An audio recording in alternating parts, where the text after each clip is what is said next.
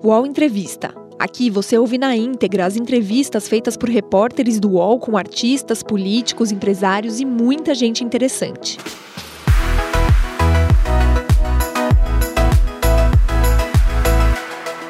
Olá, boa tarde a todos. Eu sou a Carolina Brígido, colunista do UOL. Estamos agora com mais uma edição do UOL Entrevista. Hoje nós vamos conversar com o ministro Luiz Roberto Barroso.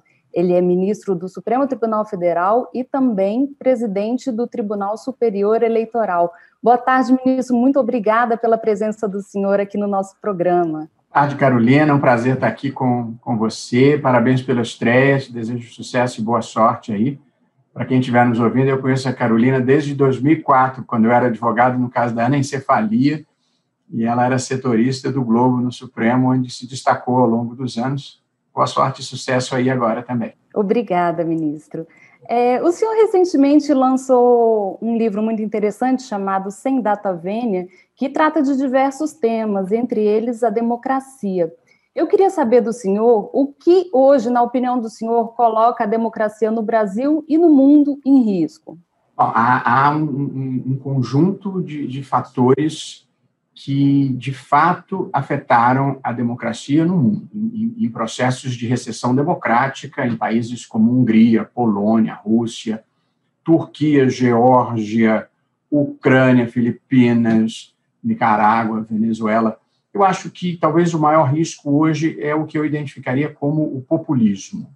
É, um populismo associado a um certo extremismo é, conservador é, não há nada de errado com conservadorismo, é uma das opções legítimas do espectro político. O problema é o, o extremismo. O que, que o populismo faz? Oferece é, soluções é, falsas, imediatas e geralmente erradas, que cobram um preço caro no futuro.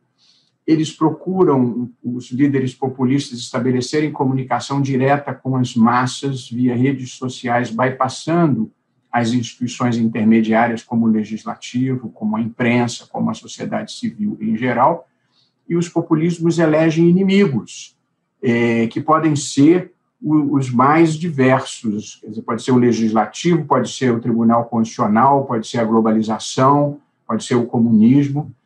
É, essa é uma forma muito disruptiva de se fazer é, política e que frequentemente descamba para o autoritarismo.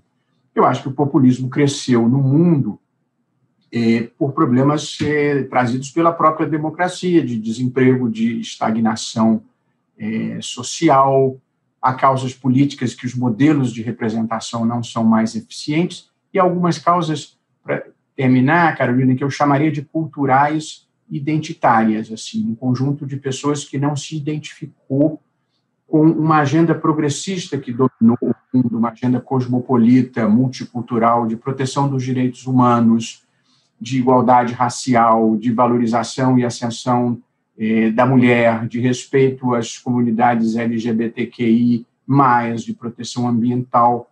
Parte dessas pessoas que se sentiram alijadas foram presas fáceis de um discurso extremista que promete a volta de uma hegemonia eh, ilusória e acho que o pensamento progressista venceu, mas não convenceu. Nós precisamos trazer as pessoas para perceberem que a igualdade o respeito aos direitos humanos são causas da humanidade e não de um setor ou de outro. Certo. O senhor falou em extremismo e a gente vê nas redes sociais hoje uma disseminação muito rápida de campanhas de ódio e também de campanhas de desinformação. Para o senhor calar quem dissemina o ódio é uma forma de impedir a liberdade de expressão? Bom, a, a gente precisaria é, conceituar o que, que a gente acha que é, é liberdade de expressão, para que, que ela existe. Acho que a liberdade de expressão existe para que as pessoas possam manifestar a sua personalidade. Portanto, é um componente da dignidade é, humana. A liberdade de expressão existe para assegurar a livre circulação é, de, de ideias, de opiniões e de informações, e ela existe para que, numa sociedade aberta e democrática, se procure encontrar a verdade possível, a verdade plural, é, numa sociedade aberta e, e, democrática. Eu acho que o ódio, a agressão e a ameaça não se enquadra em um desses fundamentos justificadores da liberdade de expressão. E também algumas posturas anticientificistas podem ser graves, por exemplo, você não pode ir para a rede social e mandar tomar querosene para enfrentar a Covid. Isso não é liberdade de expressão. Portanto, nós vivemos um, um, no mundo um momento delicado de equilíbrio entre a liberdade de expressão, que é um valor essencial nas democracias, e a proteção da própria democracia contra ataques, campanhas de desinformação e campanhas de, de ódio. O mundo inteiro, eh, Carolina, está procurando esse exato ponto eh, de equilíbrio, o que, o que não é fácil. E, e há um, um, um fator novo nessa equação complexa é que, tradicionalmente, a liberdade de expressão era protegida contra o abuso de poder por parte do Estado, a censura estatal, seja da, da, da novela, seja do, do livro, seja da música, seja da imprensa, como acontecia no Brasil. Hoje em dia, você tem um espaço público muito grande, que é o das redes sociais, titularizados por empresas privadas, e, portanto, você tem o risco de uma censura privada em alguns casos, a exclusão é imperativa, é, e em outros casos, ela pode ser extremamente delicada, de modo que há uma migração das preocupações, censura estatal apenas, também para os riscos de uma censura privada, e nós temos que estar atentos. Certo. O senhor disse numa palestra recentemente que existe no Brasil um fenômeno chamado cristianismo do mal. Achei muito interessante que o senhor disse que o sujeito se apresenta em nome de Deus, para destilar ódios, ofensas e agressões contra todas as pessoas e contra os seus inimigos. Queria que o senhor falasse um pouco do que é esse cristianismo do mal e queria que o senhor me falasse se o senhor acha que está faltando debate civilizado no Brasil de um modo geral. Deixa eu deixar claro que eu, você sabe que eu sou filho de mãe judia e de pai católico, portanto eu, eu cresci nas duas é, tradições, as duas têm coisas muito bonitas e os, os evangelhos é, são uma peça maravilhosa é, da história e da cultura da humanidade. Portanto, que não haja nenhuma dúvida quanto a isso. Agora, evidentemente, há uma distorção completa em se invocar é, Deus e Jesus para em seguida destilar ódio e dizer eu quero que você morra e, e em seguida falar é, agressões e ameaças. Isso evidentemente não é cristianismo as religiões todas elas existem para as pessoas terem uma referência do bem e para buscarem uma vida ética.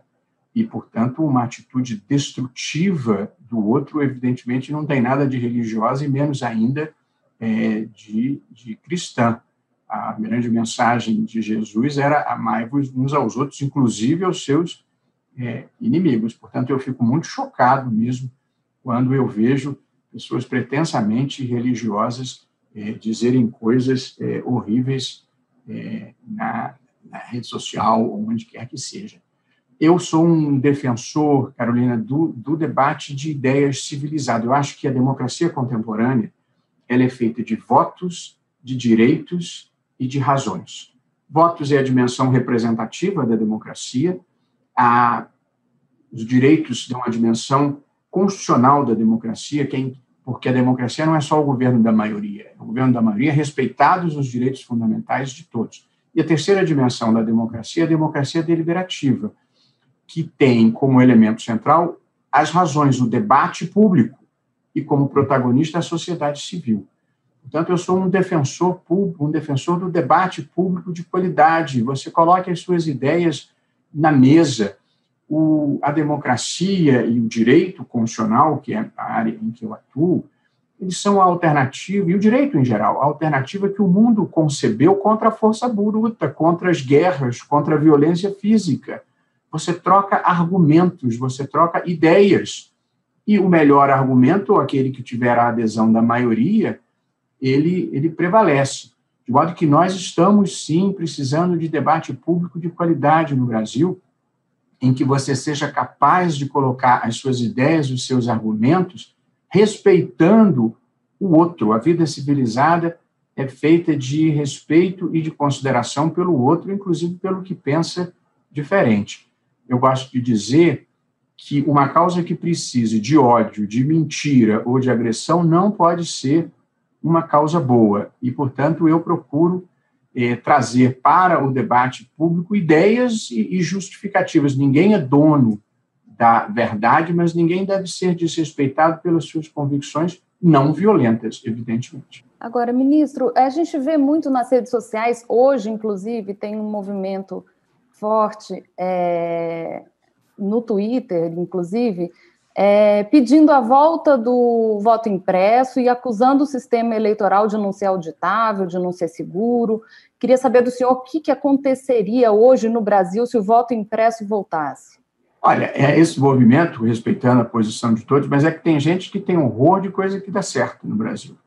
E se tem uma coisa que dá certo no Brasil, é o nosso sistema de apuração eleitoral. Desde 1998, ele está aí sem que jamais se tenha documentado um episódio de fraude. O sistema eleitoral brasileiro ele é auditável do primeiro ao último passo. E eu mesmo estou, nesse momento, é, elaborando pessoalmente uma campanha de transparência para mostrar cada passo e como ele é auditável tudo começa com a elaboração do programa, que vai ser inserido nas urnas junto com os dados. Os dados vão ser o nome dos eleitores e o nome dos é, candidatos. Assim que esse programa é elaborado, cada eleição ele é submetido a um teste público de segurança. O TSE chama os partidos, a sociedade civil, os hackers para tentarem violar o programa que tem 30 camadas de proteção, nunca conseguiram, e mas há vulnerabilidades que a gente vai aprimorando. Depois desse teste público de segurança, o programa é finalizado e aí ele é exibido e todos os partidos políticos, a Ordem dos Advogados do Brasil, o Ministério Público examinam e assinam o programa, que em seguida é lacrado. O lacrado é um processo técnico pelo qual o programa não pode girar se ele for de alguma forma violado ou vulnerado. Esse programa é inserido nas urnas eletrônicas em todo o Brasil, com conferência das assinaturas, portanto, não tem risco de fraude. As urnas não estão em rede, elas não são hackeáveis. No dia das eleições, novo momento de auditagem, a urna imprime um boletim chamado de zerésima, para demonstrar que não há nenhum voto dentro dela. Ao final das eleições, ela imprime o boletim da urna, que é a votação de todos os candidatos obtidos naquela urna. A partir daí, você tem o voto impresso, já tem voto impresso, você, basta você conferir. É isso é remetido para o TSE, que totaliza e divulga, e no dia das eleições, 100 urnas são sorteadas e aleatoriamente se faz um teste de integridade, uma auditoria, em que você verifica, na presença dos fiscais de partidos, se aquelas 100 urnas selecionadas aleatoriamente efetivamente respondem, ou seja, o output dela, a saída dela corresponde ao voto que foi dado com uma auditagem externa na frente de todo mundo. E esse sistema, é, Carolina, vigora desde a reeleição do presidente Fernando Henrique foi nesse sistema. Depois, o presidente Lula foi eleito duas vezes, a presidente Dilma foi eleita duas vezes e o presidente Bolsonaro foi eleito com 58 milhões de votos. É, alguém acha que o resultado das urnas não expressou a vontade popular? O que, que o voto impresso vai fazer? O voto impresso vai fazer com que, como aconteceu nos Estados Unidos, o presidente Trump propôs 50 ações judiciais. Ele não ganhou nenhuma nenhum juiz se dispôs a dar uma decisão favorável. Primeiro, eu morro de medo que no Brasil acontecesse algo assim, porque dos 50, alguns dariam. Aí você pede recontagem, e aí você vai procurar algum tipo de inconsistência, vai contratar os melhores advogados do país para procurar achar uma nulidade e vai judicializar o resultado das eleições. Tudo o que o Brasil não precisa hoje é judicializar também o resultado das eleições. Essa vai ser, acredite em mim, a consequência do voto impresso. Quem perder vai pedir conferência. E o eleitor mal intencionado que for votar vai dizer: olha, eu votei aqui, mas não saiu o que eu digitei, eu quero ver o voto impresso. E aí você quebra sigilo. lembrando que o Brasil é um país em que o painel eletrônico sigiloso do Senado foi violado. Aqui, para violar sigilo, não precisa muito. Portanto, há risco também para o sigilo. Eu não consigo entender por que, que sem jamais ter havido qualquer prova de fraude num sistema que é auditável do primeiro ao último passo, as pessoas querem o voto é, impresso. É, é voltar no tempo, é criar um problema e sempre lembrando, fraude existia no tempo do voto do papel. Uhum, tá certo. Ministro, nas redes sociais o senhor costuma dar dicas de música, de poesia, de livros. Eu queria saber, uma curiosidade pessoal, qual que é a trilha sonora do Brasil hoje? Oh, eu vou dizer duas é, músicas, é, porque eu gosto de ter uma visão positiva e construtiva da vida. Eu acho que, infelizmente, nesse momento, com a quantidade de óbitos que nós temos e com as coisas que estão acontecendo, eu acho que a, a trilha sonora do Brasil é uma música do Caetano, desde que o samba é samba, que tem um verso em que ele fala tudo demorando em ser tão ruim. Porém, há uma música do Chico Buarque, que até foi censurada, mas depois voltou a ser tocada, que começava com uma voz cantando ao fundo, dizendo: amanhã vai ser outro dia. Portanto, eu fico com essas duas. Tá certo. Agora, no último sábado, teve uma decisão individual do ministro Cássio Nunes Marques permitindo o funcionamento de cultos e missas na pandemia. Aí, logo depois, na segunda-feira, o ministro Gilmar Mendes deu outra decisão no sentido contrário, proibindo esses eventos religiosos. A impressão que fica para quem está de fora é que essas decisões individuais contribuem para dividir, para acirrar mais o Supremo. Queria saber se o senhor acha que o tribunal ficaria mais institucionalizado se fosse aprovada aquela PEC que acaba com a monocratização das decisões judiciais. Olha, eu sou um defensor e tenho uma proposta formal nesse sentido, de longa data e já encampada por diversos colegas. É, na minha visão, Carolina, não precisa nem de emenda constitucional, basta uma emenda regimental lá no Supremo. A minha proposta é a de que toda decisão cautelar ou liminar vá imediatamente para o plenário virtual, que é uma forma que nós temos de votar online, ou para o plenário físico, e colocá-la no plenário virtual ou no físico é um, é um requisito de eficácia da medida cautelar. E imediatamente todos os colegas votam. E, portanto, em nenhuma matéria institucionalmente relevante você vai ter a opinião de um só ministro. Para tudo vai haver uma decisão colegiada, que é como deve ser. Eu acho que o tribunal deve falar a uma só voz, só uma situação verdadeiramente emergencial, que não possa aguardar 24 horas, é que eu consideraria uma decisão monocrática. Mas, como regra, eu acho que tudo imediatamente deve ir para o plenário virtual para uma votação colegiada, e isso significará a reinstitucionalização do tribunal eu acho que talvez já haja maioria nesse sentido entre os 11 ministros, e acho que o presidente, o ministro Luiz Fux, vai conseguir é, conduzir essa transição que eu considero indispensável e sei que essa também é uma preocupação dele. De modo que, sem entrar no mérito, até porque nós vamos votar nos uhum. cultos, é, eu, eu certamente acho que uma decisão com repercussão grande sobre todo o país como essa deve ser tomada colegiadamente. Certo. O STF tomou decisões recentes que esvaziaram, de certa forma, a Lava Jato. No livro que o senhor lançou, o senhor fala de como a corrupção tomou conta do país recentemente. Para o senhor, o, combate à corrupção já está institucionalizado no Brasil ou a gente ainda tem um caminho longo a percorrer para dar efetividade à punição dos corruptos? Eu acho que nós tivemos muitos avanços e colocaria é, nesses avanços as decisões do próprio Supremo no mensalão e depois decisões e a condução da operação é, Lava Jato. Acho que nós, nos últimos tempos, tivemos retrocessos é, importantes. É, infelizmente, e respeitando sobretudo no que diz respeito às decisões do Supremo, as posições dos meus colegas que pensam diferente de mim. Mas acho, sim, que nós havíamos avançado dez casas no combate à corrupção e acho que nós voltamos aí umas quatro casas, talvez cinco.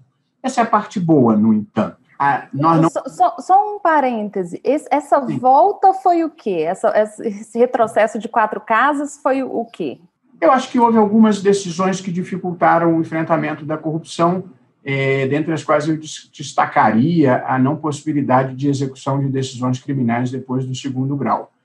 Mas a verdade é que, tal como aconteceu na Itália, se formou um amplo arco de alianças contra o enfrentamento da é, corrupção, que, infelizmente, no Brasil era estrutural, é, sistêmica e institucionalizada. Ela abrangia muita gente e o arco de alianças que se formou é muito abrangente e muito poderoso. E acho que ele fez com que retornássemos algumas casas. Eu diria, o Brasil é um país completamente polarizado. É, tem um consenso é, empurrar a corrupção para baixo do tapete. É, essa é, é, é, a triste verdade, mas eu não acho que nós voltaremos ao ponto inicial, porque acho que nós temos hoje uma sociedade que deixou de aceitar o inaceitável. E eu acho que há hoje no Brasil, ainda, embora ainda não tenha sido canalizada da forma ideal, existe uma imensa demanda por integridade, patriotismo, por idealismo, e eu acho que essa é, Carolina, a energia que muda paradigmas e que empurra a história. Eu acho que, do ponto de vista institucional, nós demos alguns passos atrás, mas eu, na minha vida, que já vai longa, hoje em dia eu boto mais fé na sociedade civil e na sua atuação do que propriamente na atuação estatal. E acho que a sociedade já mudou e acho que a iniciativa privada já mudou. Há um business novo no Brasil que é a compliance, que é a preocupação em cumprir a lei e observar as normas éticas. Acho que as instituições, é, porque estavam excessivamente eh, contaminadas, estão se movendo lentamente na superação do problema que foi a corrupção, e, e, com um aspecto mais grave, é que na Itália, na, na, na, Operação Mãos Limpas, quando houve a reação mudando a legislação, demonizando os juízes e os promotores e, e cooptando parte da, da imprensa, a, a corrupção se contentou com a impunidade é, no Brasil, parte dela também deseja vingança, não, não está satisfeita com a impunidade. E, e é preciso é, resistir a esse processo histórico. Não há como o Brasil se tornar desenvolvido com os padrões de ética pública e de ética privada que nós praticávamos aqui, com a naturalização das coisas erradas. Se você ler o livro da Malu Gaspar, A Organização, você vai ver a naturalidade com que as coisas erradas povoavam a vida brasileira em todos os espaços eh, da administração pública. Ela, ela relata uma fase histórica, mas não começou ali, já vem de longe num processo eh, acumulativo. De modo que eu, hoje em dia, acredito na sociedade civil, acredito na reação da iniciativa privada, acredito nas novas gerações que vêm com padrões de exigência ética é, mais elevados, e acho que as instituições também vão se transformando, é, mas o processo é mais lento e não é linear, ele é feito de idas e vindas. É preciso não desconsiderar que a corrupção no Brasil foi, como eu mencionei antes, é, muito ampla, multipartidária, era um pacto oligárquico, com celebrado por parte da classe política, parte da classe empresarial e parte da burocracia eh, estatal. E acho que o pacto oligárquico reagiu a este enfrentamento. Mas, como eu disse, não acho que nós vamos retornar ao ponto inicial. Eu acho que nós avançamos algumas casas e acho que, enfim, a gente na vida deve celebrar as conquistas eh, que tem. A vida exige um certo grau de indignação para você empurrar a história na direção certa e um certo grau de resignação para você não ficar amargo. Eu procuro olhar a vida positiva e construtivamente em tudo que eu posso. acho que nós avançamos. Não tanto que precisávamos e talvez não na velocidade desejada, mas acho que fomos na direção certa. Certo. Agora, no mês passado, o ministro Faquim ele anulou as condenações contra o ex-presidente Lula. E isso deu ao Lula o direito de votar, voltar às urnas em 2022, por enquanto, né? Enquanto o plenário não confirma ou não essa decisão do ministro Faquim. O senhor, como presidente do TSE, vê algum problema nesse quadro? Porque em 2018, o presidente, o ex-presidente Lula, ele foi considerado inelegível por essas mesmas condenações que agora foram anuladas. Em 2018, de fato, o presidente Lula foi considerado inelegível porque ele tinha uma condenação em segundo grau e a lei estabelecia que quem tivesse condenação em segundo grau não poderia ter a sua candidatura registrada. Valiam para o presidente Lula como valeria para todo e qualquer candidato. Eu, eu não conheço o caso do presidente Lula, não, não tramitou na, na primeira turma, portanto, eu não conheço as provas, não conheço a defesa, não conheço os elementos todos e, portanto, eu não formo uma opinião sobre casos que não passaram por mim. Então, eu não, não. Eu só não acredito em conspiração. Em erro judiciário, eu acredito, já vi muitos. É, em conspiração, eu não acredito. Era preciso que o juiz, é o Ministério Público, o juiz, depois os três desembargadores do Tribunal Regional Federal da Quarta Região e mais os cinco ministros do STJ estivessem concertados em conluio é, para perseguir uma pessoa.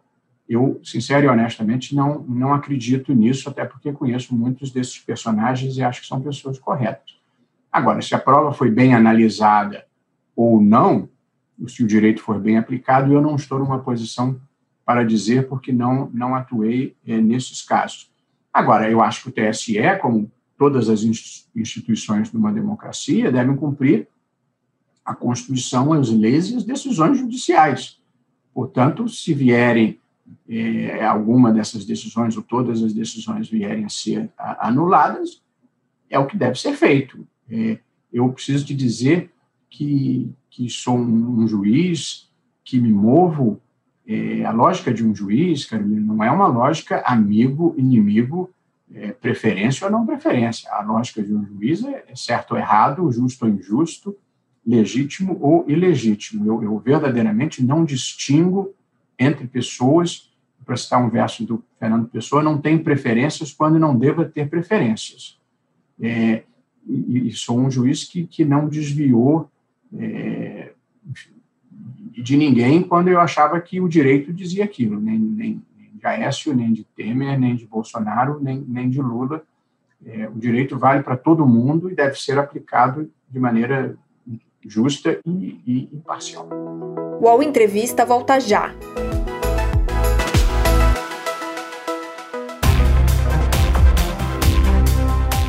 Baixo Clero é o podcast de política do UOL. Toda semana eu, Carla Bigato, converso com os comentaristas Maria Carolina Trevisan e Diogo Schelp sobre temas que dominam a pauta política brasileira.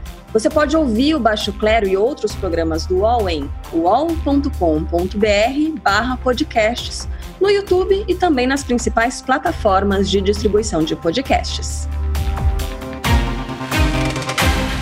Queria que o senhor falasse um pouco sobre a Lei de Segurança Nacional, que é uma lei editada, que foi editada na ditadura militar e ela tem sido usada hoje para coibir manifestações, inclusive manifestações contra o governo. Eu sei que o senhor elaborou uma proposta que está tramitando hoje no Congresso Nacional sobre esse tema. Queria saber do senhor se o senhor acha que está na hora de banir do Brasil a Lei de Segurança Nacional ou se ela ainda pode coexistir com a Constituição. Já passou e muito da hora de se banir a Lei de Segurança Nacional e a própria expressão segurança nacional já foi superada historicamente. Era uma lei de uma outra época, para um outro mundo e, e claramente com resquícios é, ditatoriais.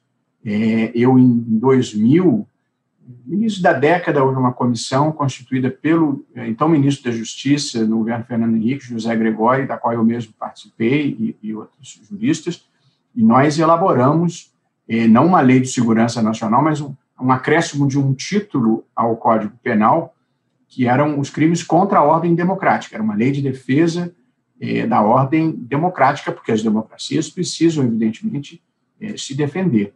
Mas aquela lei de segurança nacional que coibia manifestações e blindavam as autoridades públicas contra críticas, isso é inaceitável é, no mundo é, contemporâneo. E eu queria aqui reiterar: é, quem se dispõe a estar no espaço público, seja como parlamentar, seja como ministro, como presidente ou como juiz, você tem que estar exposto mesmo à crítica pública, a juízos positivos, a juízos negativos, a críticas construtivas, a críticas destrutivas.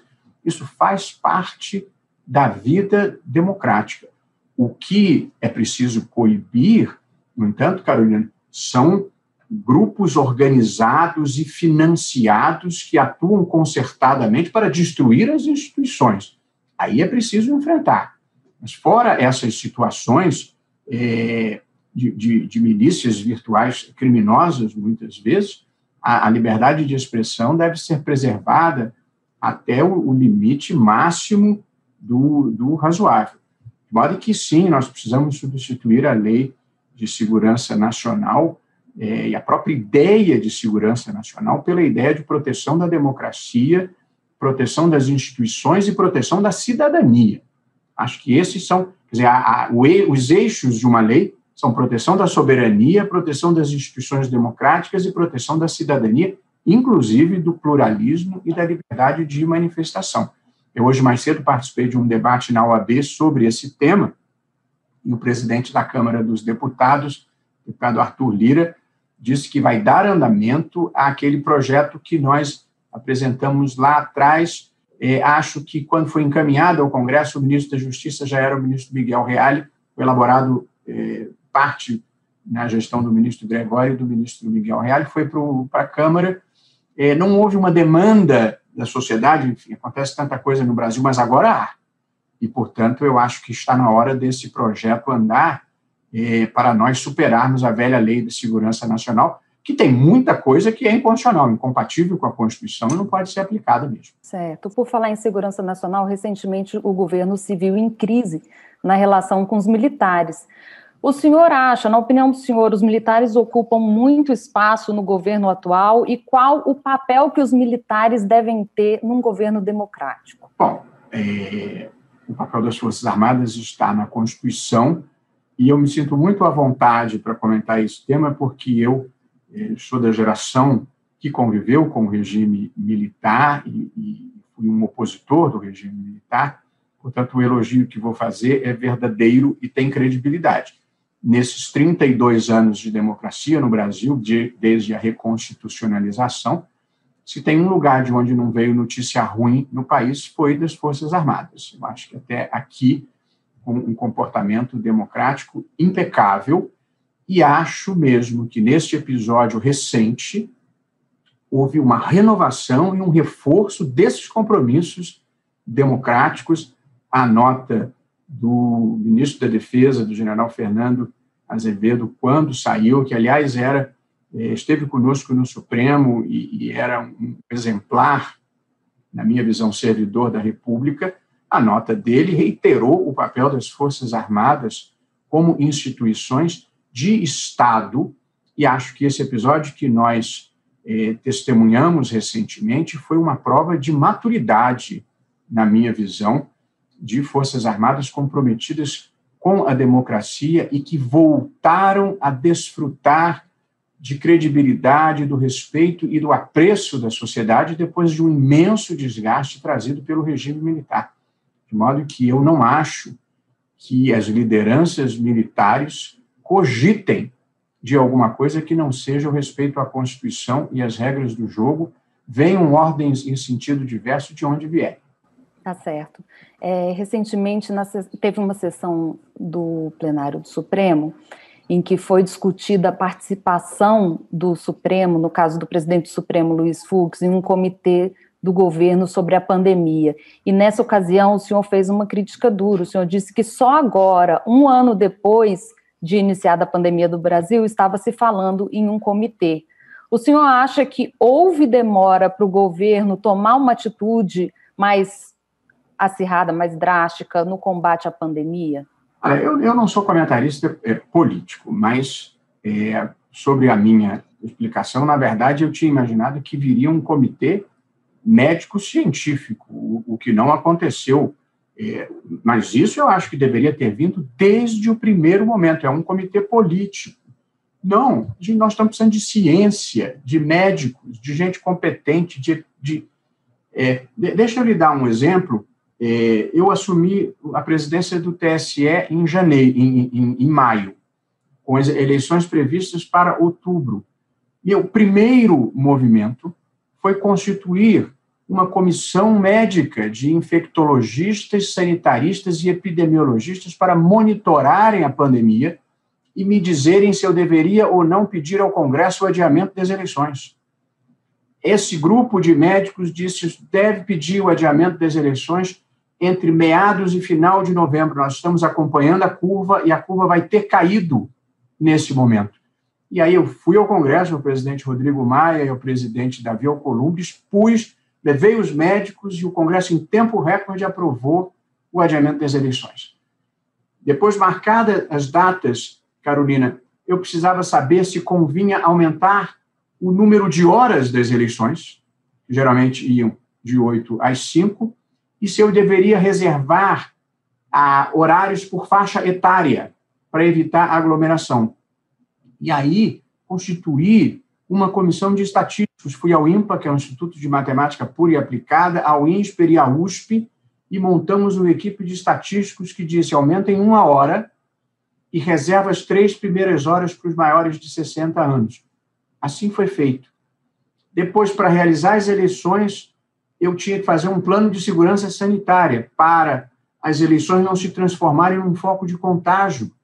E aí eu fui à Fundação Oswaldo Cruz, ao Hospital Sírio-Libanês e ao Hospital Albert Einstein e disse: preciso de vocês para fazerem um plano de segurança sanitária. Nos reunimos ao longo de todo o mês de julho e de agosto e fizemos um plano de segurança sanitária.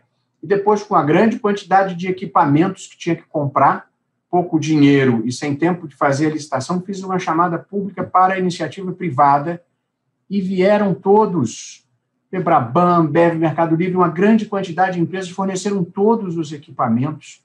Portanto, a gente, na vida, diante de uma situação grave, de um problema, deve procurar a, a, o melhor conhecimento científico que existe e ter a humildade de segui-lo. Eu acho que era isso que nós tínhamos que ter feito desde o primeiro momento e não fizemos até agora. Tem que montar um comitê médico. Com... Então, falta é, essa assessoria técnica sanitária para o governo hoje, na opinião do senhor? É, assim, eu, eu, não quero comentar o governo, eu, eu só quero dizer assim, uhum. é, é, preciso ter um comitê de especialistas, assim, há, há consensos médicos, há consensos científicos, e, portanto, você tem que ter lá um sanitarista, um epidemiologista, um infectologista. Nós tínhamos até um físico especializado em modelagem de epidemias, que foi quem ajudou a fazer a curva.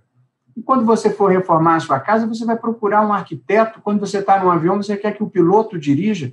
Portanto, na vida, a gente tem que procurar as melhores pessoas que dominam os assuntos e ter a humildade de seguir o que elas dizem. Certo. O, o, Supremo tomou várias decisões sobre a pandemia né, no último ano, e uma das mais importantes foi aquela que deu aos estados, municípios e à União o poder de tomar decisões para conter o coronavírus. Para o senhor, o, Supremo deve ter um papel pacificador nessas disputas de poder sobre a condução das políticas de contenção do vírus? Veja, o, o Supremo não é um órgão político, ele, ele não é feito para isso e as decisões políticas, como regra geral, devem ser tomadas por quem tem voto. O que acontece no Brasil é que muitas vezes a política bate às portas do Supremo para que participe da tomada de decisões. Boa parte das matérias que o Supremo decide e que muitas vezes há uma queixa de excesso de interferência foram os partidos políticos ou os parlamentares é, que foram ao Supremo pedir a intervenção e para o Supremo intervir é preciso que haja uma questão constitucional. O Supremo não, não faz escolhas políticas livres. E o que, que aconteceu? Quando iniciou a pandemia, havia uma discussão sobre qual era o papel da União, o papel dos estados e o papel dos municípios. E então houve uma até mais de uma ação eh, no Supremo, uma da relatoria do ministro Marco Aurélio, outra do ministro Alexandre de Moraes, e o Supremo assentou, a meu ver, um total assento, era uma questão simples, que em matéria de saúde pública, como está expresso na Constituição, os três níveis de governo têm competência. Até porque, Carolina, o tratamento da, da pandemia em Manaus é diferente de Florianópolis. Você não pode ter uma política nacional porque você tem situações regionais ou locais. O Supremo decidiu o óbvio. Agora, o fato de você dizer que estados e municípios têm competências não quer dizer que esteja eliminada ou proibida uma coordenação nacional que deveria ter havido é, desde o primeiro momento, porque, evidentemente, quem tem a visão de todo o quadro é o governo federal. E, portanto, você tinha que ter tido políticas públicas nacionais, é, por exemplo, como a compra de vacinas, eu acho que ela poderia e deveria ter sido e está sendo centralizada, com atraso, mas centralizada. Portanto. É... Faltou essa política de coordenação nacional dos entes, na opinião do senhor? Veja, assim, eu, eu, eu procuro sempre me, me abster de comentários políticos e, e, de juízos personalizados, como eu, o meu papel como juiz. Mas a proteção do direito à vida e do direito à saúde está na Constituição e, portanto, eu me aventuro nesses terrenos, mas não me aventuro por conta própria, não. Eu estudo, leio e falo o que ouço de consensos é, científicos. Em outras partes do mundo, mesmo as lideranças que tinham uma postura negacionista em um primeiro momento, reviram a sua postura e avançaram. Para dar um exemplo é, bem visível, o próprio Reino Unido, o primeiro-ministro teve uma fase negacionista, aliás, pegou o vírus, é, e hoje em dia o Reino Unido é, são um exemplo de avanço na imunização das pessoas, como aconteceu nos Estados Unidos, embora lá tenha mudado é, o presidente e o, e o, e o discurso. É, portanto, é, o, o, enfrentamento envolve os três níveis de poder e as questões de, que exigem coordenação é, nacional e que devem ser tocadas é, pela, pela União. Eu, eu, eu, estou relatando fatos objetivos, Carolina. Eu não faço, como disse, juízos políticos, é, porque não é o meu papel. Claro. É, mudando um pouco o foco, na semana passada, a ministra Rosa Weber, ela suspendeu aquele inquérito que foi aberto no STJ para investigar procuradores da Lava Jato. Foi um inquérito aberto de ofício, ou seja, sem o pedido da Procuradoria-Geral da República. E no Supremo também tramita um inquérito assim, que é o inquérito das fake news, que foi aberto é, quando o ministro Dias Toffoli era presidente do Supremo, sem pedido da PGR.